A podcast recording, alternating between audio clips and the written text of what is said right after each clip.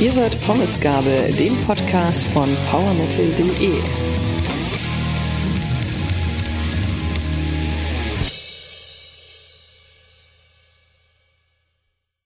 Hallo und herzlich willkommen zu einer neuen Folge Pommesgabel, dem Podcast von powermetal.de.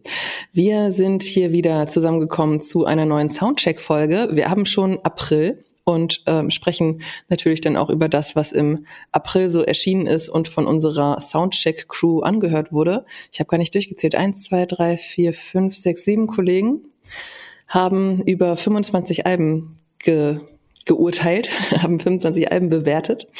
Und ähm, zwei davon habe ich bei mir, nämlich wie immer den wunderbaren Marcel. Hallo Marcel. Hallo wunderbare Pia. Oh. Und auch den wunderbaren Frankie. Hallo Frankie. Moin, moin. Frankie, ich habe Feedback zu dir gekriegt, Nein. zugeschickt bekommen.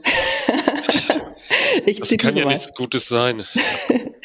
da liegt das Nagetier im Gewürz. Der Typ ist Ohrengold. Schön, dass Frankie im Team ist. Das sehe ich auch so. das hört man also, gern. Genau, deine schöne Redewendung kommen auch äh, bei unseren Hörerinnen und Hörern gut an. Sensationell. Soundcheck April. Ich habe ja gesagt 25 Alben. Habt ihr gehört? Und ich spoiler schon mal, was da drunter war, was jetzt nicht unter die ersten fünf oder die letzten drei gekommen ist, was da zum Beispiel mit dabei war, nämlich die apokalyptischen Reiter mit Wilde Kinder, die haben es auf die zwölf geschafft. Und Axel Rudi Pell mit Lost 2023 heißt das Album, glaube ich, ebenfalls auf der zwölf. Und ganz knapp vorbeigeschrammt Hailstorm mit Back from the Dead, was ich ein bisschen schade finde. Ich hätte gerne über Hailstorm gesprochen, weil ich die ganz cool finde. Ähm, aber auch die anderen, zu denen wir jetzt gleich kommen, machen Spaß, denke ich. Wir haben einmal eine 10 und zwar von Frankie für den Soundcheck-Sieger. Und Frankie, du hast auch die niedrigste Note gezückt, nämlich die zwei Punkte. Und zwar für die Band Reaper mit dem Album Viridian Inferno heißt es, glaube ich ähm, ist dann am Ende auf der 19 gelandet. Also du bist der Einzige, der es so zerpflückt hat, aber die anderen hat es jetzt auch nicht vom Hocker gehauen, würde ich sagen. Wie fandet ihr den Soundcheck so ganz generell, Frankie? Für dich war ja Höhen und Tiefen dabei. Ja, oh ja, sensationell. Ähm, ja, bei Reaper, das war für mich einfach eine Frechheit, muss ich einfach so sagen. Äh, und dann hüllen wir auch den Mantel des Schweigens drüber ich bin bei dir, was, was Hailstorm angeht, fand ich sehr, sehr gut das Album.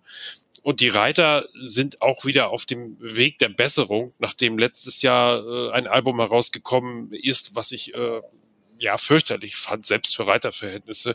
Ich mag die Band sehr gerne und ich bin froh, dass sie wieder ähm, auf der Spur zurück sind. Ansonsten hatte ich von Black Swan etwas mehr erwartet. Nazareth finde ich gut, ein schönes Album.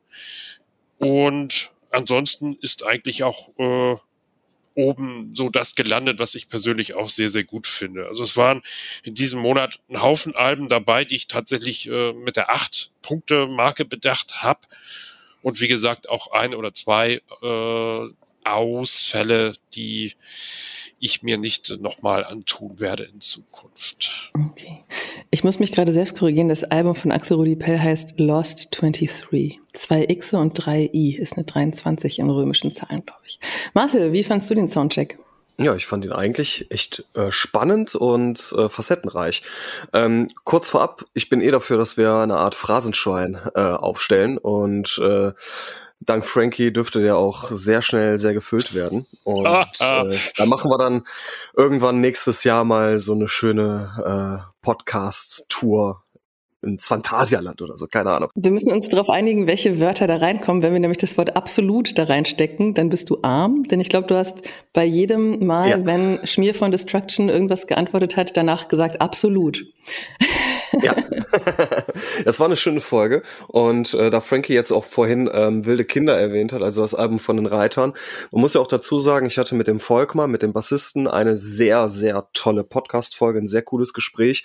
Und das letzte Album, The Divine Horseman, war ja kein reguläres Album. Die haben sich da für ein Wochenende mal eingeschlossen und ähm, einfach ein bisschen drauf losgejammt. Und diese Einflüsse von 48 Stunden Musik haben sie dann auf ein Album gebannt. Von daher ist Wilde Kinder eigentlich der Nachfolger von äh, Der Rote Reiter.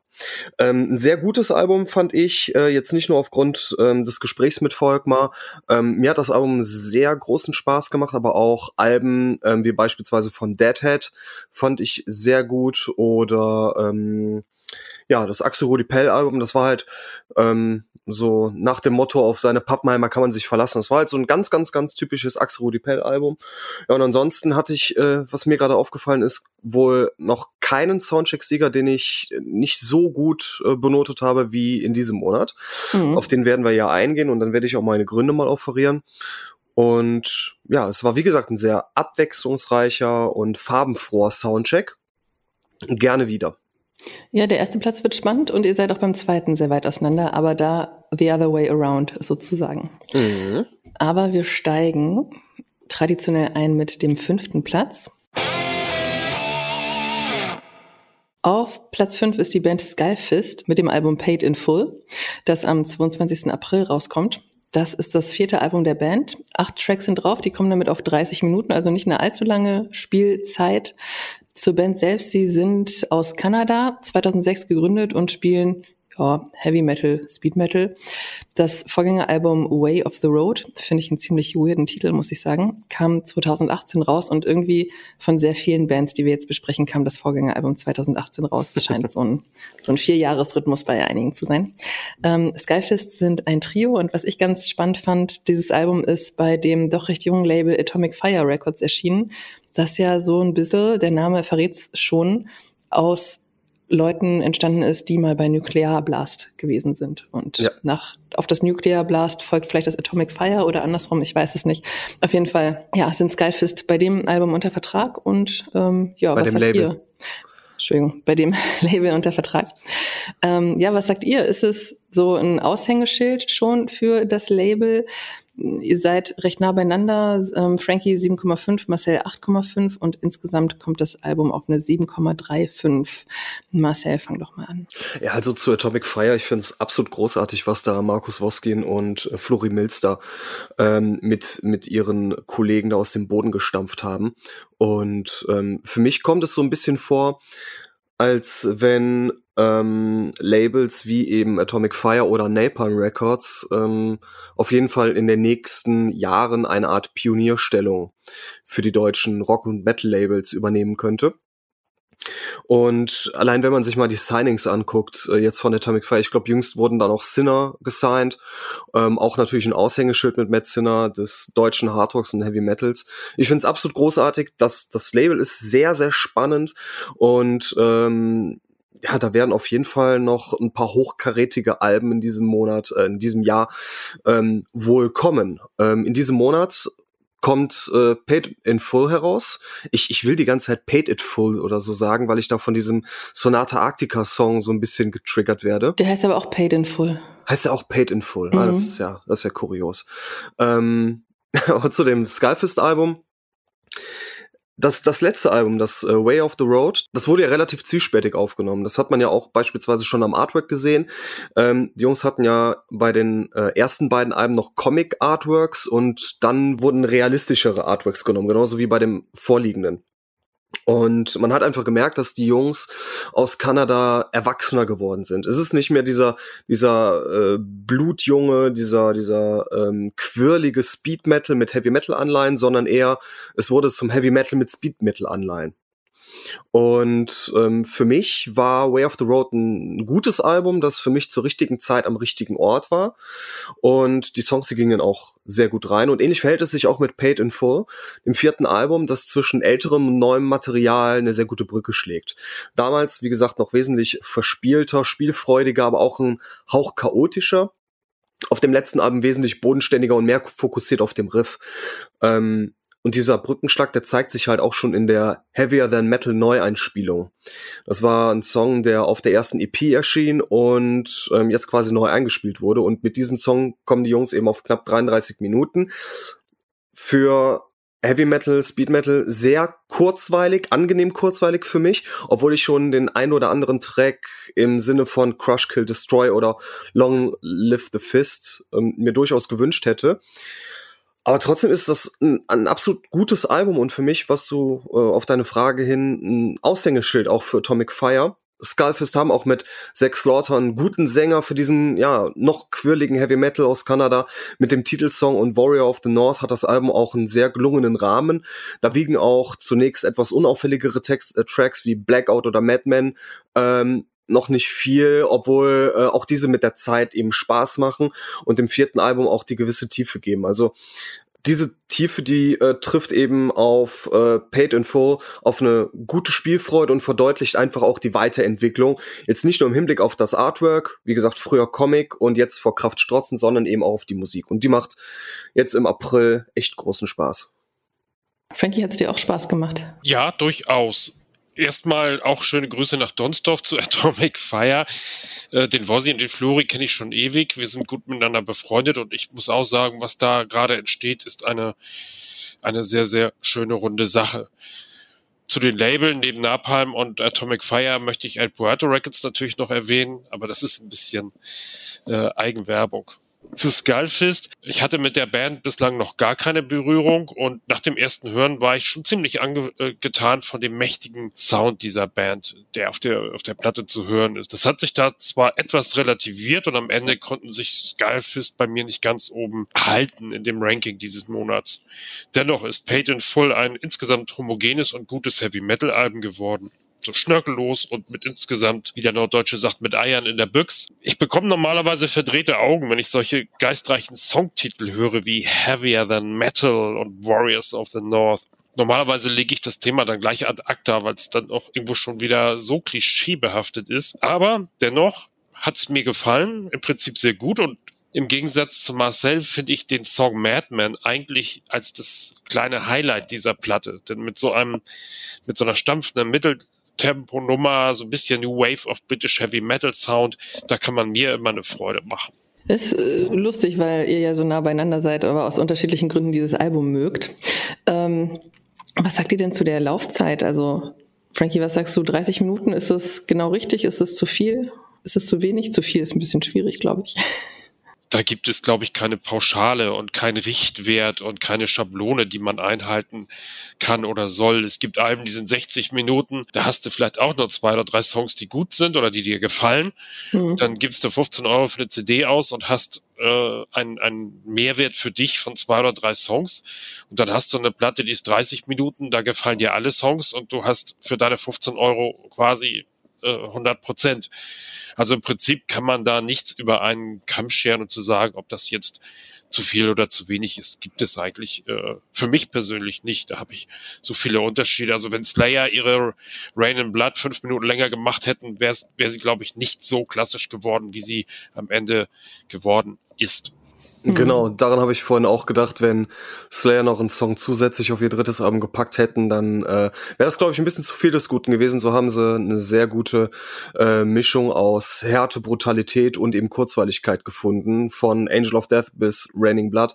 Und ähm, also Paid in Full wird jetzt kein Reagan in Blood Album, aber ähm, mit 33, also ich denke, dass so 35 bis 45 Minuten ist für mich so eine optimale Spielzeit eines Albums. Es ist dann noch angenehm kurzweilig, es ist ähm, trotzdem viel zu entdecken und ähm, wenn wir dann beispielsweise Progressive Rock Alben haben, die äh, 60, 70 Minuten gehen, da habe ich keinen Bock drauf, ehrlicherweise. Mhm. Und ähm, ich möchte von Musik unterhalten werden und die sollen mir ein gutes Gefühl geben. Und speziell, wenn es so ein bisschen in die klassischere Richtung geht, wie eben bei Skullfist, dann sind ja so 35 bis 45 Minuten optimal. Ich finde, wie gesagt, mit 33 Minuten ist das Album ein Ticken zu kurz geworden. Da hätte es durchaus ein, vielleicht zwei Songs mehr geben können. Ähm, aber ähm, ich habe auch mal geguckt, die, die letzten Alben von den Jungs, die waren ja auch nicht so mega lang. Die waren ja auch immer so 36, 38 Minuten lang. Passt also. Platz 4 ich möchte da gleich einen kleinen Disclaimer einbauen. Ähm, Platz 4 ist Watine mit dem Album The Agony and Ecstasy of Watine. Und ähm, mein Disclaimer, es gibt Vorwürfe, die Band wäre rechtsextrem beziehungsweise hätte rechtes Gedankengut. Soweit ich weiß, ist es nicht bestätigt. Ich möchte dennoch sagen, wir distanzieren uns von jeglichem rechten Gedankengut und thematisieren hier nur die Musik der Band. Ähm, das Album kommt am 29.04. raus. Die Band wurde 1998 in Schweden gegründet und The Agony and Ecstasy of Watain ist das siebte Album. Der Vorgänger kam, ich habe ja schon gesagt, viel kam 2018 raus. Trident Wolf Eclipse auch. Ähm, auf dem neuen Album sind jetzt zehn Tracks drauf, 50 Minuten Spielzeit und natürlich spielen Watain Black Metal. Frankie, Marcel, ihr habt beide acht Punkte verteilt. Das ist auch so fast die Note, die es am Ende am Durchschnitt erreicht hat. Das waren dann 7,42, also ein bisschen drunter noch. Ja, Frankie, das ist dann Black Metal, der deinen Geschmack trifft. Ja, definitiv. Und ich wiederhole mich da vermutlich, aber in diesem Jahr scheint so, so, so eine Reunion des Black Metal zu sein so in der Vergangenheit, in den letzten paar Jahren, sind so wieder diese, diese Black Metal Rumpeltruppen äh, aus den Löchern gekommen, die irgendwo diesen Spirit der Anfang der 90er aufleben lassen wollten. Und jetzt kommen wieder die anderen Bands heraus mit sehr, sehr guten Alben, die quasi so ein bisschen äh, die Könige dieser Disziplin sind. Das ist jetzt so meine Meinung. Also ob es Mystic Circle sind oder im letzten Monat Dark Funeral, da erkennt man, dass der Black Metal halt eben nicht äh, ein, ein stupides auf die Nase ist, sondern dass man hier auch durchaus kulturell und vielseitig unterwegs sein kann. Ich habe diese Band mal kennengelernt 2010 durch Lawless Darkness. Das war ein, ein, ein einfach ein Klassiker des, des Black Metal, muss man so sagen. Und mit dem Nachfolgealbum The Wild Hunt haben sie mich dann schon wieder verloren. Das fand ich dann persönlich nicht mehr so gut. Auf dem neuen Album sind äh, speziell The Howling und Black Hunt besonders gelungen, da diese Songs zwischendurch ziemlich grooven und einfach zeigen, dass Watain eben verschiedene Elemente des Metals in ihren Sound integrieren können, ohne dass es jetzt unbedingt anbiedernd wirkt. Also ein starkes Album. Und natürlich an dieser Stelle hat Black Metal immer diesen, diesen leicht braunen Touch außenrum, ich habe mich tatsächlich jetzt auch aus Zeitgründen nicht mit jedem einzelnen Textbaustein beschäftigt und sollte diese Band natürlich rechtsradikal sein oder entsprechendes Gedankengut nach außen hin und auch in sozialen Medien oder sonst was äh, propagieren, dann äh, ist die Tür für mich natürlich zu. Aber hier geht es in diesem Moment tatsächlich um die Musikalität und nichts anderes. Genau. Ähm, ich habe gerade mal geschaut, wie die Punktewertung sonst noch war. Also dreimal hat Watain eine 6,5 gekriegt, aber was das Album dann doch wieder nach oben schnellen lässt, sind Rüdigers 9,5 Punkte passt zu seinem, äh, zu dem, was er so hört. Von daher nicht weiter verwunderlich. Marcel, bei dir sind es acht gewesen. Ja, es ist halt ein typisches Rüdiger-Album und zum Thema ähm, Rechtsradikalismus, wenn die Band rechtsradikal wäre oder solches Gedankengut hätte, wäre sie niemals von uns besprochen worden, auch in früheren Veröffentlichungen nicht und sie wären niemals durch unseren Chefredakteur in den Soundcheck gekommen. Von daher vertraue ich mhm. ihm da vollkommen und ähm, wir sind in solchen Recherchen immer sehr genau und von daher vertraue ich da auch, wie gesagt, unserer Redaktion, dass äh, Parteien da weder äh, Gedankengut noch diese politische Gesinnung haben. Es wird zudem auch viel überinterpretiert, äh, speziell wenn es irgendwie aus Skandinavien kommt oder so. Von daher sollte man da auch aufpassen, Bands wie, äh, wie eben Vatein oder so dann sowas vorzuwerfen, äh, ohne das wirklich äh, faktisch belegen zu können. Und zu Vatein habe ich eine ganz besondere Beziehung.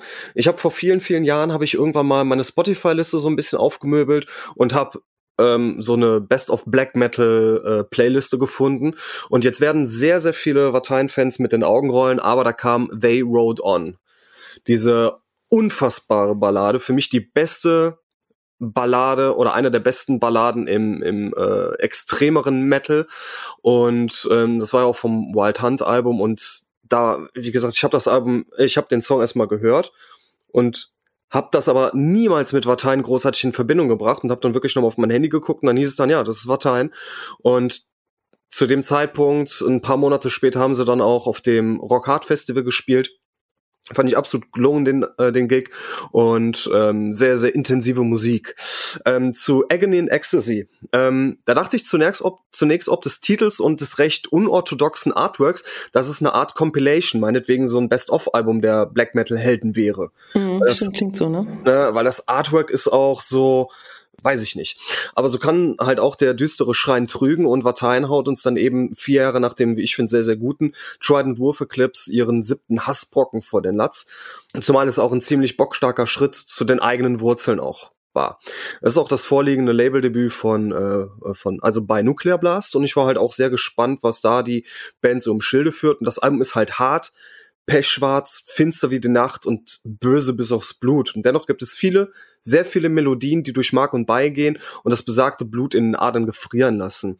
Es gibt einen ordentlichen Härtegrad mit einer mehr als gelungenen Atmosphäre, die den Hörer direkt zu Beginn mit äh, Ecstasies in Night Infinite Infinite äh, in die tiefsten Abgründe der Hölle schickt, um ihm dann mit The Howling oder dem ersten Appetizer des Albums, also das war The Howling oder auch Black Cunt und Before the Cataclysm dann den Rest gibt. Danach wird es mit äh, We Remain etwas experimenteller, wen wundert's, äh, weil die Schweden da mit der Farida von ehemals The Devil's Blood am Start sind. Ich musste mich zu Beginn des Albums so ein bisschen an Eriks etwas abwechslungsreicherem Gekeife gewöhnen, doch spätestens bei Sari Moser ist es dann auch mir eiskalt den Rücken runtergelaufen. Ich finde Agony in Ecstasy ist ein tolles Album, dem man auch Zeit geben muss, das Wachstumspotenzial hat und auf dem sich Vatein ihren ganz eigenen Stärken äh, hingeben, die Band aber dennoch mit der Musik reifen lässt. Für mich ein folgerichtiger Schritt mit nach dem tollen Trident Wolf Eclipse. Kommen wir zum Treppchen. Auf Platz drei sind gelandet Mannegam mit Inglinger Ettens Öde, das am 15. April rauskommt. Und Mannegam sind ebenfalls Schweden. Die Band wurde 1995 gegründet. Wir sind ja auch im Black Metal immer noch, aber mit einer ordentlichen Folk Metal Schlagseite. Und ich muss sagen, ich bin ja früher mit meinem damaligen Fotografen viel auf solchen Pagan, Mittelalter, was weiß ich, ähm, für mich ist das ja alles mehr oder weniger ein Abwasch-Festivals gewesen. Und da habe ich die das eine oder andere Mal auch schon gesehen. Ähm, von daher fand ich es ganz schön, die jetzt hier mal wieder zu sehen. Die haben auch ein sehr schönes Bandlogo, wie ich finde. Ja. Das Album ist Nummer 10 in der Bandgeschichte. Auch die Band, auch Mannegarn bestehen nur aus drei Bandmembern. Die neuen Tracks sind in der Heimatsprache der Band, also auf Schwedisch, außer dem letzten. Das ist, glaube ich, eine englische Version eines vorherigen Songs, aber das könnt ihr mir gleich nochmal bestätigen oder ähm, mir widersprechen. Bei Frankie sind es acht Punkte gewesen, bei Marcel 7,5 Punkte. Und das ist auch gleichzeitig die Durchschnittsnote dieses Albums. Marcel, was sagst du zu Manegam? Mhm, das ist ein tolles Viking-Metal-Album. Ähm das zugegeben erst nach längerer Spielzeit so richtig zündet. Von daher nur 7,5 Punkte, aber mit starker Tendenz nach oben. Schon das zehnte Album der Skandinavier übersetzt ähm, Schicksal der äh, Englinger Sippe, also einer altnordischen äh, Dynastie und ähnlich atmosphärisch ist doch das Album. Es gibt halt noch einen schöner Kon schönen Kontrast zwischen Melodie und Härte. Ähm, man hat grimmige und harsche Growls einerseits, aber auch passenden Klagesang andererseits. Ich finde eine sehr schöne Kombi. Und ich finde es von Manegam sehr mutig, direkt so einen äh, zehnminütigen Song an den Start zu setzen, der den Hörer aber sehr authentisch dann in die Welt voller Krieger und Schlachten entführt. Ähm, es gibt traditionellen Heavy Metal dort, sehr viel Black Metal äh, hier und wirklich sehr, sehr coole Melodien, manchmal auch wilde Raserei und die verschiedenen Elemente, die drücken sich eben gekonnt die Klinke in die Hand und machen dann auch eben im zehnten Anlauf sehr viel Freude. Ähm, kommt allerdings nicht an meinem äh, Liebling heran, das 2015 erschien, äh, auch mit dem Titel Managam. Ähm, ich störe mich aktuell so ein bisschen am Sound, da hätte man vielleicht noch ein bisschen mehr rausholen können und dem fehlen dieses herausragenden Songs, die, äh, den es auf dem letzten, auf den letzten Alben immer gab. Und ich musste mich so ein bisschen an die äh, etwas altertümlichen Instrumente wie Maultrommel und Nickelharper ein bisschen gewöhnen. Aber dennoch, dennoch geht das, das Album in einem durch, denn nach dem zehnminütigen Opus Phraseblad und dem folgenden Olhertat also das Wolfsherz, äh, zu dem es auch ein sehr, sehr schönes Musikvideo gibt, machen auch selbst balladeske Töne mit ähm, sehr viel Freude. Da gab es auch weiblichen Gesang in En Snata af Guld. Mein Schwedisch ist leider nicht ganz so gut. Hast du gerade den Songtitel übersetzt? Nein. ähm, aber auch das mächtige Hakomst af et liv äh, macht sehr viel Laune. Zusammen mit tollen Riffs, ähm, einer richtigen Angriffslust auch der Schweden und ähm, durch und durch heroischen Refrains. Auch da passt das Artwork sehr gut zum Album. wie schon gesagt, tatsächlich hätte ich ihm jetzt äh, ein paar Tage nach Notenabgabe sogar acht Punkte gegeben, weil mir dann doch so manche Wikinger-Melodien doch nicht mehr aus dem Ohr gingen. Die acht Punkte hat Frankie gezückt. Wunderbarer Brückenschlag. ja, lieber Ragnar Lottbrück, wo immer du auch gerade deinen Met vernichtest, das wäre Musik für dich, äh, für jeden gestandenen Wikinger. Ich habe Manegam in den letzten Jahren tatsächlich aus den Augen verloren und alles, was nach der Legions of the North kam, hat mich dann nicht mehr so wirklich mitgerissen. Auch wenn sie live immer noch eine, eine ganz große Klasse hatten. Doch das neue Werk, das bietet halt alles, was man von dieser Musikrichtung erwartet und auch erwarten darf. Das Wikinger-Schiff wird zwar nicht wirklich neu erfunden, aber immerhin grundüberholt. So würde ich das mal einfach bezeichnen man kombiniere also so, so Moon, Sorrow und Korpiklani und schon fertig ist dieses äh, Album. Ja, ich, mein Schwedisch ist, glaube ich, noch weiter hinter dem, hinter der Ostsee zurück. Also zwingt mich nicht, den, den Albumtitel noch mal aufzusagen. mich hat gerade eben der zehn Minuten, zehn Minuten lange Opener Freies Blatt äh, schlicht umgehauen. Da ist ja alles drinne, was, was diese Musikrichtung eigentlich bietet und was Managam eigentlich hier so äh, kreativ aus dem Hut gezaubert haben. Ist, ist ein schönes Opus, gefällt mir sehr gut. Ich stimme Marcel zu. Was den Sound angeht, da wäre wirklich noch Luft nach oben gewesen und äh, vielleicht ist es so gewollt, aber ich glaube, das wird der Musik nicht so ganz gerecht. Da wär, sind so ein paar Zehntel verschenkt worden, meiner Meinung nach. Ich bin jetzt gespannt, wie ihr euch beide zu dem zweiten Platz äußert. Auf dem äh, sind Audrey Horn mit Devil's Bell gelandet. Release-Termin ist der 22. April. Und ähm, wer ebenso begeistert von dem Album ist wie Marcel, sei ans Herz gelegt. Im Juni sind Audrey Horn auf Tour in Deutschland. Ähm, wir haben es hier mit Hardrock zu tun aus Norwegen. Audrey Horn wurden 2002 gegründet und Devil's Bell ist das siebte Album der Combo. Blackout erschien ebenfalls 2018, das ist das Vorgängeralbum. Und ich fand jetzt an Devil's Bell das Artwork sehr interessant. Es ist nämlich ein gemalter Leuchtturm, so sieht es aus, alles in blau und schwarz gehalten. Sieht für mich sehr altbacken aus. Ich weiß nicht, ob es den Sound auch so widerspiegelt. Frankie, du hast zur 6,5 gegriffen, Marcel, du hast zur 9 gegriffen und damit kommt sie insgesamt auf eine 7,57 mit den Noten der anderen zusammen. Ähm, ja, Frankie, ist es altbackener Hardrock? Ist es was Modernes? Was ist es?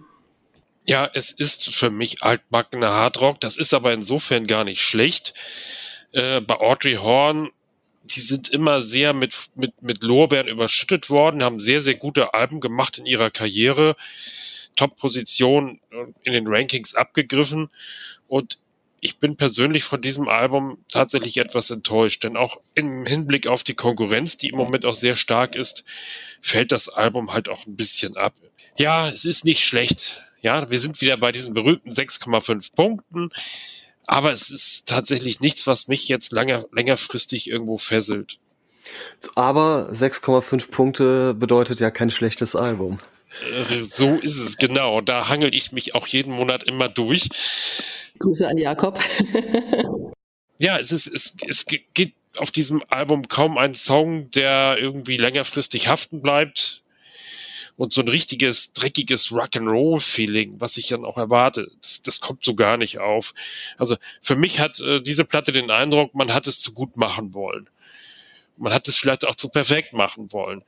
Und das ist in diesem Falle in meinen Ohren nicht so ganz äh, gelungen. Hm? Marcel, du siehst es anders.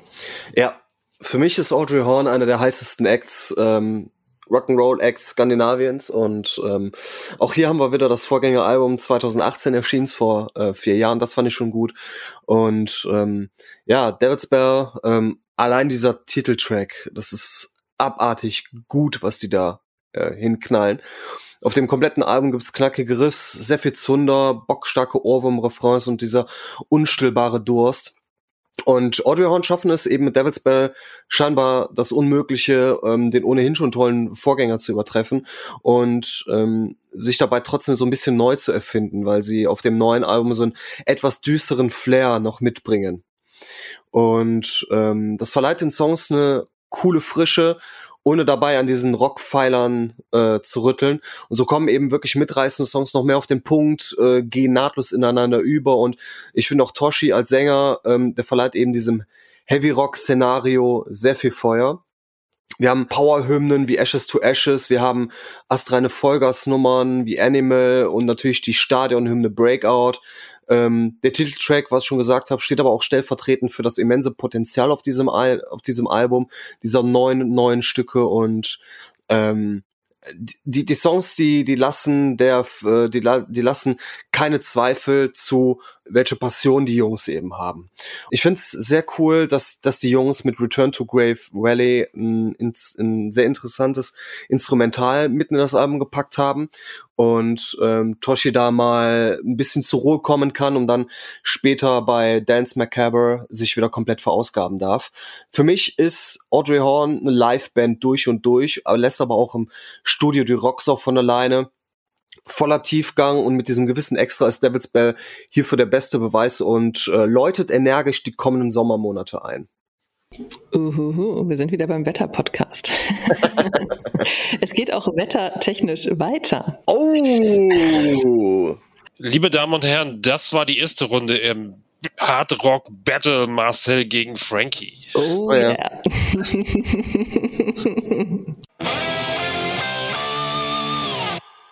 Genau, jetzt kommt die zweite. Jetzt dreht sich der Spieß nämlich um.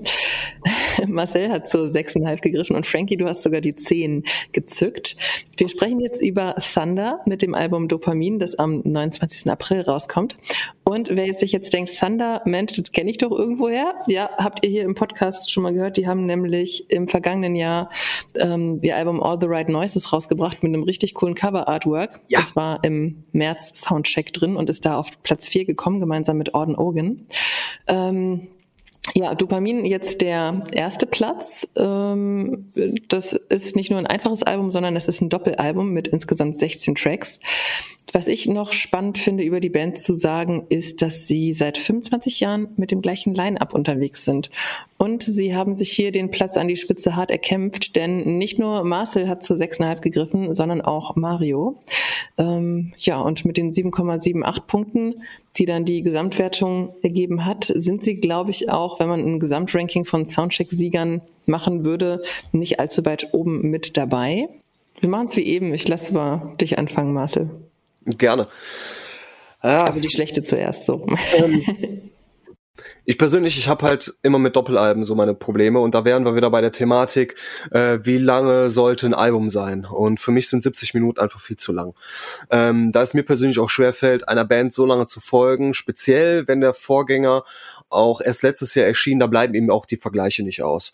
Und wenn man All the Right Noises und äh, Dopamin nebeneinander legt, dann äh, gewinnt einfach der Wirbelsturm des Vorgängers, ob seiner Kurzweiligkeit, Knackigkeit und Unbekümmertheit. Bei Doppelalben, ähm, ja, da, da sammelt sich eben so ein bisschen das Füllmaterial und ähm, das findet sich eben speziell auf der zweiten. Ich nenne sie mal die etwas experimentierfreudigere CD. Ich finde Big Pink Supermoon ist cool. Ähm, es gibt mit Just a Grifter eine sehr geschmackvolle Ballade und Is Anybody Out Here ist äh, auch ein toller Thunder Ohrwurm, aber der Rest wie Disconnected oder Dancing in the Sunshine, die gehen komplett spurlos an mir vorbei. Links rein, rechts raus. Da bringt auch das gute Songwriting von Luke Morley nicht ganz so viel. Auf der ersten CD, ich nenne sie mal ein bisschen typischer für Thunder-Verhältnisse, da finden eben mehr Songs statt, die äh, mir wirklich das geben, was ich mir vom Hardrock der Briten erhoffe. Begleitet vom wirklich sehr, sehr guten Gesang eines äh, Danny Bowes machen One Day We Will Be Free Again oder Even If It Takes a Lifetime oder auch The Dead City große Freude. Aber für mich, und darum auch nur 6,5 Punkte, war es unheimlich mühsam, mir die Rosinen einzeln herauszupicken. Wenn man alle Songs, die ich mag, auf ein Album gebündelt hätte, äh, Leben ist kein Wunschkonzert, dann wäre aber Dopamin trotz seines sehr merkwürdigen Artworks eines der besten Thunder-Alben geworden. Und so halten sich für mich auf Dopamin Licht und Schatten in der Waage und mir kommen einfach einzelne Songs wieder wie aussortiertes All the Right Noises Material vor. Obgleich auch das nicht von schlechten Eltern war, im Gegenteil. Doch in Anbetracht der sehr langen Spielzeit war es doch anstrengender, als ich dachte. Ähm, von den 70 Minuten sind 35 bis 40 äh, wirklich mitreißend, vielfältig und berühren mich. Die restlichen Minuten, und das ist leider mehr als erhofft, die können leider den hohen Standard nicht halten. Darum schwingt auch eine gewisse Enttäuschung mit mir damit. Mhm. Frankie war nicht enttäuscht. Du hast die Höchstnote gezückt. Leg los mit der Jubelhymne. Sensationell, das tue ich eigentlich wirklich sehr, sehr selten. Seitdem ich das mache, seit zwölf Jahren oder sowas, bin ich nicht mal zwei, zwei Hände voll die Höchstnote verteilt. Der gute alte Hardrock, äh, von vielen, auch von mir persönlich, schon so oft totgesagt und auch gerade von mir. Und bei Thunder ist es halt so, das Schöne ist, bei so einem Podcast oder bei so einem Soundcheck mitzumachen, bedeutet auch hin und wieder mal Bands zu hören, mit denen man noch nie in Berührung kam. Das mag bei Thunder damit zusammenhängen, dass eben der Hardrock irgendwo aus meinem persönlichen Fokus auch verschwand. Und jetzt äh, liegt die CD hier vor und ich höre sie mir an und klar, sie ist sehr lang. Es ist ein Doppelalbum mit 16 Songs. Und äh, meiner Meinung nach fällt keiner von diesen Songs irgendwo ab. Also Rosinen picken war hier nicht nötig. Man greift einfach in die Kiste mit den Rosinen und hat immer ein feines äh, Stückchen herauszuholen. Dancing in the Sunshine ist für mich in diesem Falle ein absolut gelungener Track. Vielleicht auch deshalb, weil er mich auf den Urlaub im nächsten Monat vorbereitet. Ja, und dann hat man also diese, diese pure Vor Spielfreude, die auf dem ganzen Album vorherrscht, diese coole Western-Attitude bei Even uh, It Takes a Lifetime oder diesen, diesen Toto-Spirit bei Big Pink Supermoon oder auch diese Credence Clearwater Revival Tanznummer Last Orders. Also irgendwie mal etwas ruhiger, mal ein bisschen jazzig verspielt und mal auch mit diesem tollen John Cougar Mellencamp Flair, wie eben bei Dancing in the Sunshine. Ich habe es versucht. Ich habe es wirklich versucht, dieses berühmte Haar in der Suppe zu finden. Verdammt, das ist mir nicht gelungen. Und ich kam nicht mehr umhin, mir zehn Punkte zu geben. Und äh, wenn ich Marcel so zugehört habe, sollte sich es vielleicht doch lohnen, sich mal die älteren Thunderplatten anzuhören? Ja, wenn die noch besser sind. Geht eigentlich nicht, weil das war schon wirklich, also ähm, da gab es für mich auch keine Alternative mehr. Ich habe wirklich versucht, da noch was runter zu justieren, aber sorry, mir gefällt jeder Song. Ich habe an jedem Song Spaß. Ich kann die, die, die Zufallstaste drücken und erwische immer einen, einen, einen Song, der genau auch äh, zur richtigen Stimmung gerade passt. Also eine schöne Wundertüte. Gefällt mir für mich verdient äh, Monatssieger. Wunderbar. Dankeschön. Damit schicken wir unsere Glückwünsche zu Thunder. Und wir klettern runter. Ich bin jetzt ein bisschen traurig. Und aber auf der anderen Seite auch ein bisschen fröhlich, dass wir überhaupt über dieses Album sprechen, auch wenn es so weit unten ist. Und zwar sprechen wir jetzt über Dystopia von der Band Caliban. Das Album kommt am 22. April und Caliban sind 97 gegründet worden, machen Metalcore und kommen aus Hattingen, ist also eine deutsche Band. Sie klingen auf Dystopia wieder mehr nach ihren Anfangstagen. Auf dem Vorgänger Elements, das auch 2018 erschien, war das noch ein bisschen anders. Dystopia ist jetzt das zwölfte Album. Zwischen Dystopia und Elements kam aber noch eine EP 2021 namens Zeitgeister. Und da haben Caliban alte eigene Tracks auf Deutsch übersetzt und dann praktisch neu veröffentlicht. Die kamen ganz gut an und vielleicht haben sie da so wieder Blut geleckt auf den alten Stil sozusagen. Von den zwölf Tracks, die hier auf Dystopia drauf sind, sind es, gibt es drei Features, unter anderem mit dem Heaven Shall Burn Vocalist Markus Bischoff. Und ihr beiden seid nicht schuld, dass das Album so weit da unten steht. Frankie hat siebeneinhalb Punkte vergeben, Marcel sieben. Insgesamt kommt Dystopia aber nur auf 5,85 Punkte, was daran liegt, dass, ja, die anderen Kollegen da relativ weit unten gewühlt haben in der in der Punktekiste. Äh, die Tiefsnote sind die viereinhalb Punkte von Rüdiger und sonst sind es noch zweimal fünf, einmal 5,5 und einmal 6,5, die Dystopia bekommen hat. Frankie, sag doch mal was Nettes über Dystopia. Ja, mich hat seinerzeit das Album The Undying Darkness, das ist ja so die alte Zeit, wo Caliban vermutlich auch stilistisch wieder hinwollen. Das hat mich damals ziemlich beeindruckt. Und wie so oft, wie auch bei Mannegarm zum Beispiel, danach war irgendwo die Luft bei mir persönlich raus. Und im Gegensatz zu Heaven Shall Burn habe ich Caliban tatsächlich aus dem Fokus verloren. Und das neue Album finde ich insofern gut. Es folgt diesem vorgegebenen Plan und überzeugt mit reinweise guten Songs. Das Ganze ist natürlich kein neues Superalbum, aber die Band hat auch schon weniger spannende Sachen veröffentlicht. Unter dem Strich also sehr gelungen und vor allem wie der Titeltrack oder auch das Mother werde ich noch eine ganze Weile hören voll auf die zwölf Musik mit klaren Refrains, das kommt bei mir in diesem Falle immer ganz gut an. Und äh, diese Art von Musik zu machen, das, das steht und fällt auch mit einem guten und wuchtigen Sound. Und genau das ist auch hier alles im grünen Bereich angesiedelt. Also ein rundum ordentliches, gutes Caliban-Album. Ist jetzt nicht unbedingt das große Highlight, aber es ist jetzt auch nichts, was irgendwo unterm Teppich verschwinden dürfte. Marcel, du hörst es ähnlich. Ja, ich höre es ähnlich. Klar, es ist Metalcore und Metalcore hat es in der Power Metal.de Redaktion eh immer ein bisschen schwieriger als traditionellere Genres, aber das zwölfte Album von Caliban ist ein durchaus gutes geworden.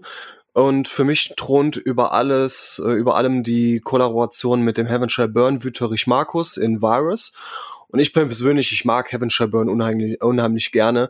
Hat die Band doch ein absolutes stimmliches Ausnahmetalent und Aushängeschild in den Reihen, das auch ähm, Dystopia von Caliban veredelt. Und ähm, zurück zu eben Dystopia. Das für mich auch eine sehr elegante Brücke aus knüppelharten und kompromisslosen Anfangstagen von Vent und Shadowheart ähm, zu, repräsentiert. Zu diesem Album habe ich ähm, die Jungs auch kennengelernt, durch meinen Onkel tatsächlich.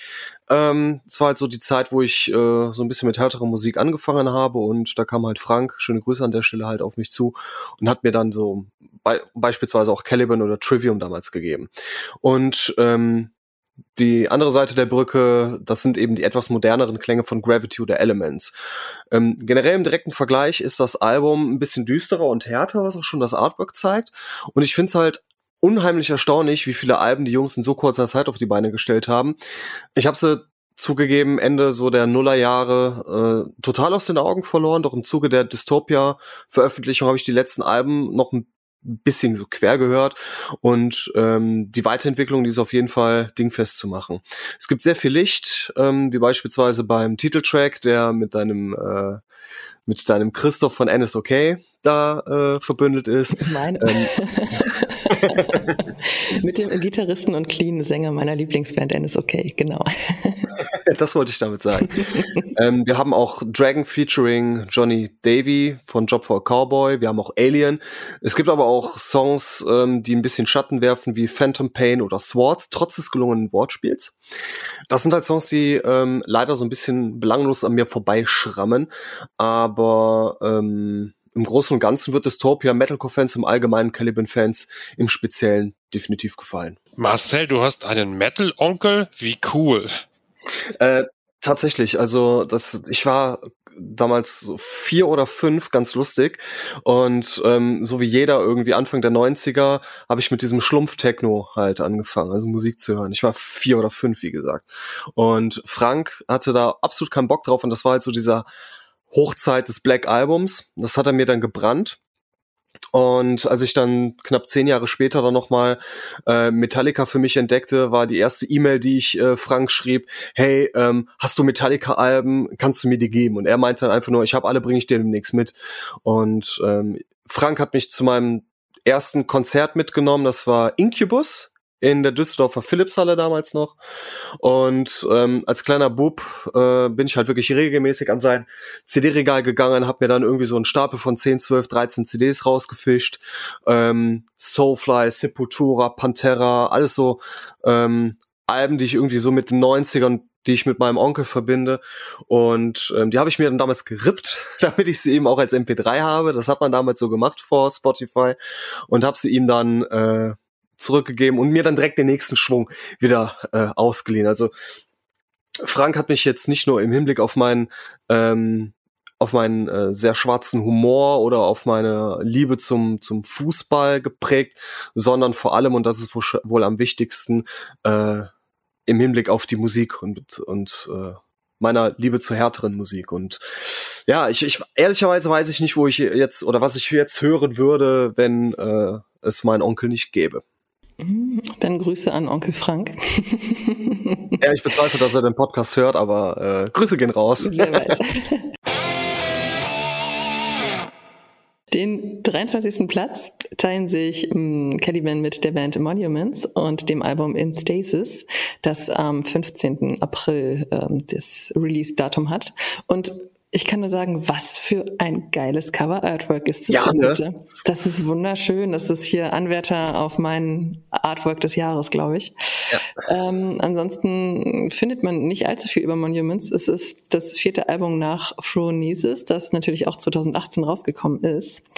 Äh, auf dem Album an sich sind zehn Songs. Wir befinden uns hier im Progressive Metal und Monuments kommen aus United Kingdom.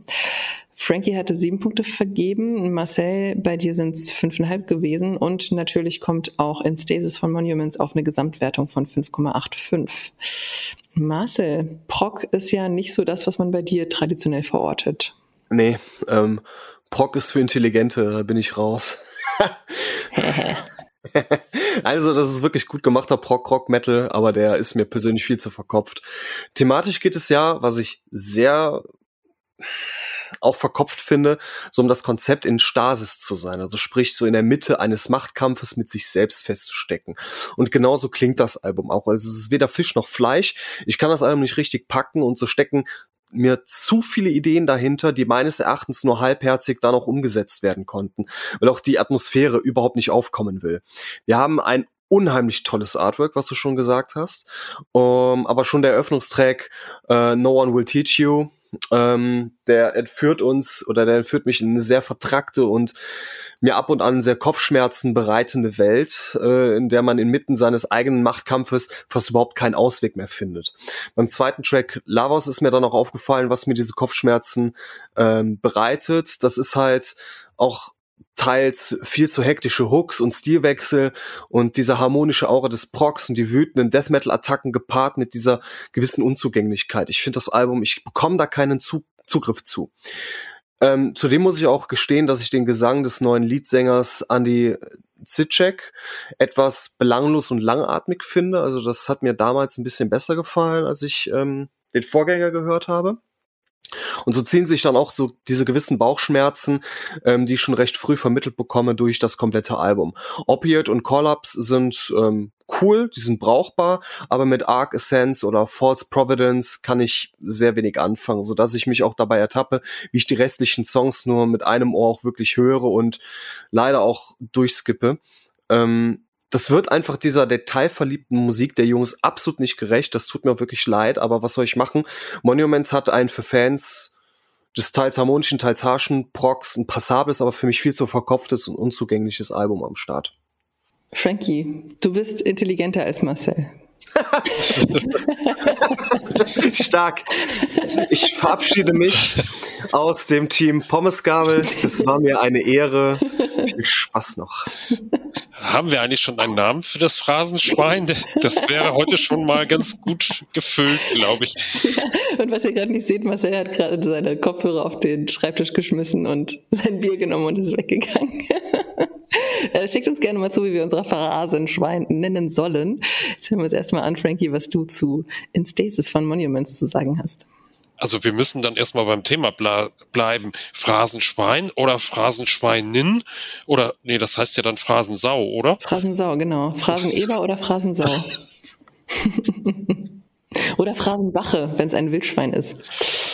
Äh, es wäre ja sinnvoll, ne? Bei Pommes Gabel äh, Power Metal. Das darf ja nicht allzu zahm sein. Mhm, das stimmt. Monuments. Ich gebe Marcel recht, was den Sänger angeht. Und für den Opener, No One Will Teach You, hat sich Monuments ihren ehemaligen Mannheimer Sänger Nima Askari dazu geholt. Das macht sich auch schon bemerkbar und äh, wertet das Ganze so ein bisschen auf und gibt der Sache so richtig den letzten Pfiff. Ich finde das Album durchweg okay. Klar fehlen die großen Highlights und äh, es bleibt auch nicht alles hängen. Aber im Endeffekt, wer auf guten modernen Arschtritt Metal mit melodischen und progressiven Passagen steht, der kann eigentlich nicht allzu viel falsch machen. Für mich persönlich der kleine Höhepunkt, und das ist mir halt deswegen passiert, weil ich das Album auch bis zum Schluss konsequent und sehr intensiv mal durchgehört habe, ist das achtminütige The uh, Summer Rain. Und da hat die Band eigentlich einen kompletten guten Querschnitt über ihre Schaffensweise geliefert. Für mich also dadurch ein, ein Highlight, weil es halt auch nicht so diesen diesen Standard, den sie über den Mittelpart dieser Platte einfach nur durchgezogen haben, sondern hier am Schluss, da liefern sie nochmal alles, was sie, äh, was sie so in ihrem Rucksäckelchen drinne haben an Ideen. Und das hat am Ende dann doch den Ausschlag, äh, Ausschlag gegeben, dass es die sieben Punkte dann doch äh, gerade eben so erreicht. Ihr habt beide äh, recht weit unten gefischt bei den Punkten, was den Platz 25 betrifft. Das sind Siberia mit Statements, Statement on Death. 6.5. kommt es raus, also Anfang Mai. Ähm, willkommen zurück, Marcel, in unserer illustren Runde. er sitzt wieder auf seinem Platz. Ähm, auf Statement on Death sind fünf Tracks drauf. Wir haben es hier mit Prog-Rock zu tun, allerdings mit instrumentellem Prog-Rock. Und ja, die Band kommt aus Spanien, 2009 gegründet. Der Vorgänger Resiliency kam nicht 2018, sondern 2016 raus. Und ja, ähm, ich habe irgendwo was gelesen, dass Siberia mit Long Distance Calling und mit Alcest verglichen werden, wobei ich sagen muss, das hinkt ein bisschen, weil ich noch nicht mal die beiden miteinander vergleichen könnte. Äh, wahrscheinlich wurde da einfach nur geschaut, okay, es ist instrumental, es ist ein bisschen proggig, das klingt bestimmt wie Punkt, Punkt, Punkt. Vielleicht habt ihr andere Vergleiche, vielleicht aber auch nicht, muss ja nicht unbedingt. Frankie, du hast fünfeinhalb Punkte vergeben. Marcel, du hast fünf vergeben und insgesamt kommt das Album auf 5,57. Frankie, was sagst du zu Statement on Death? Also ich könnte mir schon vorstellen, es mit Long Distance Calling zu vergleichen, aber so gut sind die Jungs dann halt doch nicht, beziehungsweise die musikalischen Werke, die sie abliefern. Wir leben in einer modernen Zeit, wo wir uns ständig neuen Impulsen aussetzen müssen oder wollen. Da ist das Konzept der Entschleunigung im Prinzip ja gar nicht schlecht. Und bei so einem Song wie Breathe, da setzt die Band das auch ganz gut um. Aber gerade im Bereich von instrumentaler Musik, da gibt's bei mir persönlich so eine imaginäre Grenze, wo Faszination in Langeweile umschlagen kann. Und Siberia wandeln oft ziemlich genau an dieser Grenze herum und die verpassen hin und wieder den richtigen Moment, um den Hörer, also mich in diesem Falle, bei der Stange zu halten. Das ganze Album ist jetzt kein Totalausfall, aber am Ende fällt es doch unter die berühmte Kategorie belanglos. Marcel, du bist noch ein bisschen tiefer mit deinen fünf Punkten. Ja, aber ich muss ja hier auch sitzen, weil euer Pommesgabel PowerMetal.de Knebelvertrag, der zwingt mich ja hier weiterzumachen. Ja, aber da kriegst du auch jeden Monat einen neuen Porsche. Also ich finde den Vertrag eigentlich gar nicht so schlecht. Ja, aber. Oh, das hätten wir nicht sagen dürfen. Frankie weiß ja gar nichts davon, weil Jakob immer noch den Porsche kriegt. Ja, aber hier muss ich mich äh, beleidigen lassen, auf Teufel komm raus. Ne? Und hier sitze ich wie, wie, wie Heinz Doof. Ne?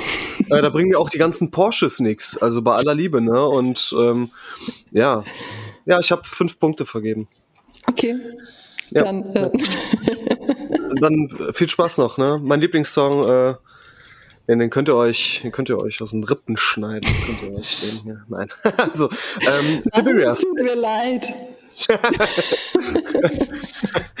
Bitte sprich weiter. Statement on Death. Das war ein Statement on Death.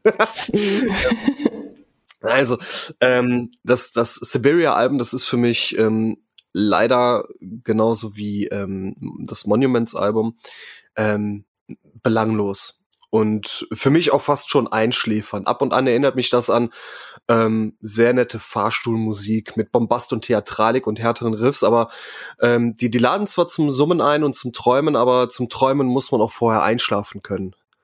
Und ähm, im Endeffekt hat Frankie das schon gesagt, ähm, was auch meine Gedanken sehr gut widerspiegelt. Für mich eine sehr ähm, highlightarme Platte, der ich auch ehrlicherweise nur zwei Rundgänge geschenkt habe, weil es ähm, weil ich auch für mich ehrlicherweise ähm, mir hat die Ruhe gefehlt. Ähm, ich hatte auch keine Lust mehr, da mehr Zeit zu investieren, tatsächlich, äh, mich der Scheibe komplett zu ergeben, mich fallen zu lassen und auch das Können der Jungs auf mich wirken zu lassen. Das hat, haben sie was drauf. Und was jetzt bei instrumentalen Proc, Rock-Bands wie Arcast, äh, Mogwai oder Long Distance Calling gut funktioniert, ist eben dieser Transfer in eine andere und sehr atmosphärische und dichte Welt. Doch die will bei Siberia nicht so richtig aufkommen. 42 Minuten ohne Gesang ist auch recht langatmig. Ähm, Nothing Inside ist da schon ein bisschen abwechslungsreicher, dynamischer, hat zumindest instrumental leichten Devin Townsend Vibe. Aber auf lange Sicht weiß Miss Siberia mit ihrem instrumentalen Prog-Rock leider nicht aus dem Versteck zu holen. Darum auch nur fünf Punkte.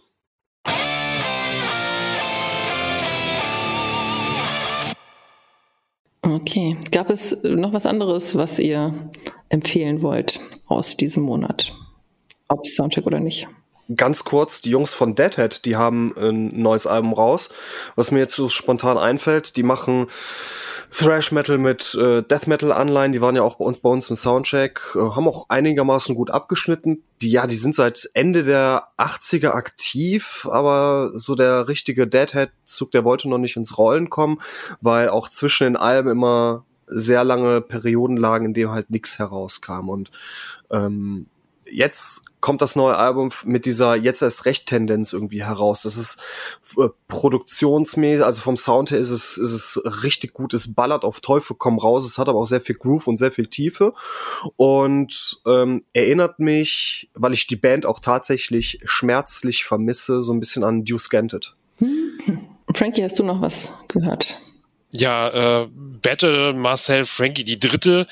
Also äh, Deadhead ging bei mir spurlos vorbei. Also das ist so allerwelts Thrash Metal. Das ist so, da wundert es mich nicht, dass die nicht äh, aus dem Fahrwasser der großen äh, Stars der Szene herausgekommen sind. Ähm, empfehlen weiß ich nicht, aber wir haben auf Platz 22 einen netten jungen Herrn aus den USA, nämlich Ted Nugent abgesehen davon, dass ich das neue Album auch jetzt nicht überragend finde, aber vielleicht eine kurze Anekdote dazu, dass Ted Nugent tatsächlich neben Queen und ja, den ganz frühen ACDC zu den Inspirationen gehört hat, die mich persönlich überhaupt zur harten Gitarrenmusik gebracht haben. Ted Nugent war mit seinem Double Life Gonzo Album eigentlich ein ein Held für mich damals. Ja, so will man sein. So muss Gitarrenmusik klingen. Oh, der Mann ist cool mit der Gitarre auf der Bühne und so weiter. Da war ich zwölf. Klar, ähm, brauchen wir nicht drüber diskutieren, dass dieser Mann ein Beep ist, aber äh, was er, was er für die, für den, für die Rockmusik und für den Metal in der Zeit gemacht hat, das war schon wirklich beeindruckend. Ich habe ihn dann irgendwann auch Anfang der 80er aus den Ohren verloren, weil es einfach auch nichts mehr gebracht hat, weil es mich persönlich auch nicht mehr weitergebracht hat. Mhm. Aber äh, daher war ich ganz überrascht, dass er anno 2022 noch neue Musik herausbringt.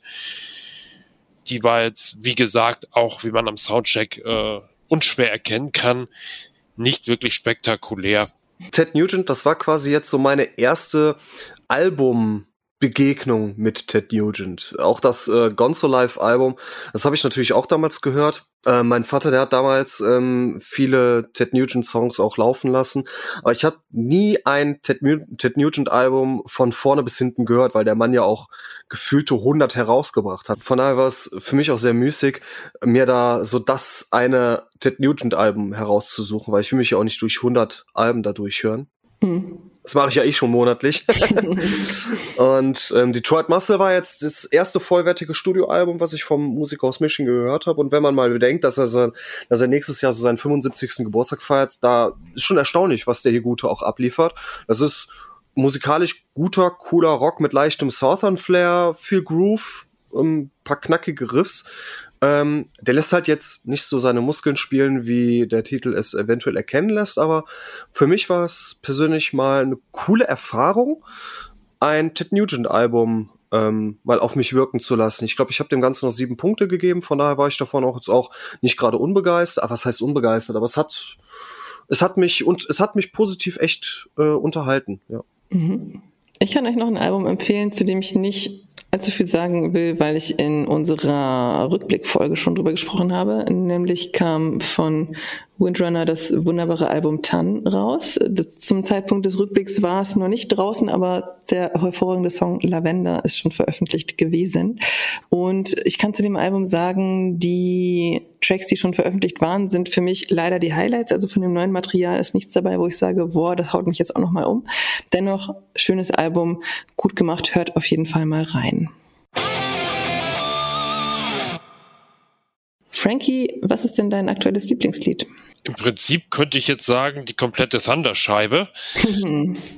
Und das Beleg, das ist ein Beleg dafür, dass es eben, Achtung, Phrasenschwein, früher war alles besser, zählt halt nicht. Es gibt auch heutzutage Bands und äh, Künstler, die sehr, sehr gute Songs veröffentlichen.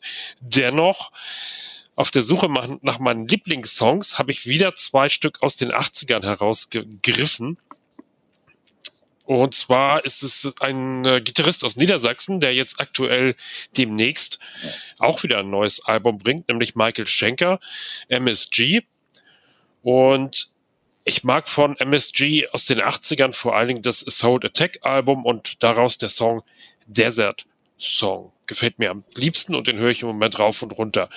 Mhm. Das zweite, eine New Wave of British Heavy Metal Band, die hinter all den Großen wie Saxon und Co niemals herausgekommen ist, weil sie halt sehr experimentell zwischendurch gearbeitet haben und auch nie so richtige Hits gebracht haben. Die Band ist aber immer noch unterwegs und bringen hin und wieder auch noch LPs raus. Die Rede ist von Demon und für mich ganz klar der beste Demon-Song und vielleicht einer der besten Songs der 80er Jahre überhaupt, Live on the Wire. Alles klar. Dankeschön. Marcel, ich bin jetzt gespannt, ob wir eine Überschneidung haben mit I'm a Spaceman. Oh Gott. get on my back. Jetzt haben wir dich wieder zum Singen gebracht. Finde ich sehr, sehr gut. Electric Callboy mit Spaceman. ähm, nee, also ich muss wirklich dazu sagen, wir nehmen an einem Samstagnachmittag auf und ich bin immer noch unheimlich verkatert, weil wir gestern viel zu tief ins Glas geguckt haben. Erstmal waren wir beim Asiaten und da gab es schon äh, ohne Ende Bier und dann sind wir weiter in die nächste Kneipe gegangen und da haben wir äh, Schocken gespielt und äh, immer runden Schnaps und so weiter. Äh, lange Rede, kurzer Sinn. Tankard, die with a beer in your hand. Damit beenden wir diese Soundcheck-Folge. Euch hier draußen vielen Dank fürs Zuhören. Euch beiden vielen Dank fürs Diskutieren über die Musik aus dem Monat April. Und ja, bis zum nächsten Mal. Macht's gut. Adieu.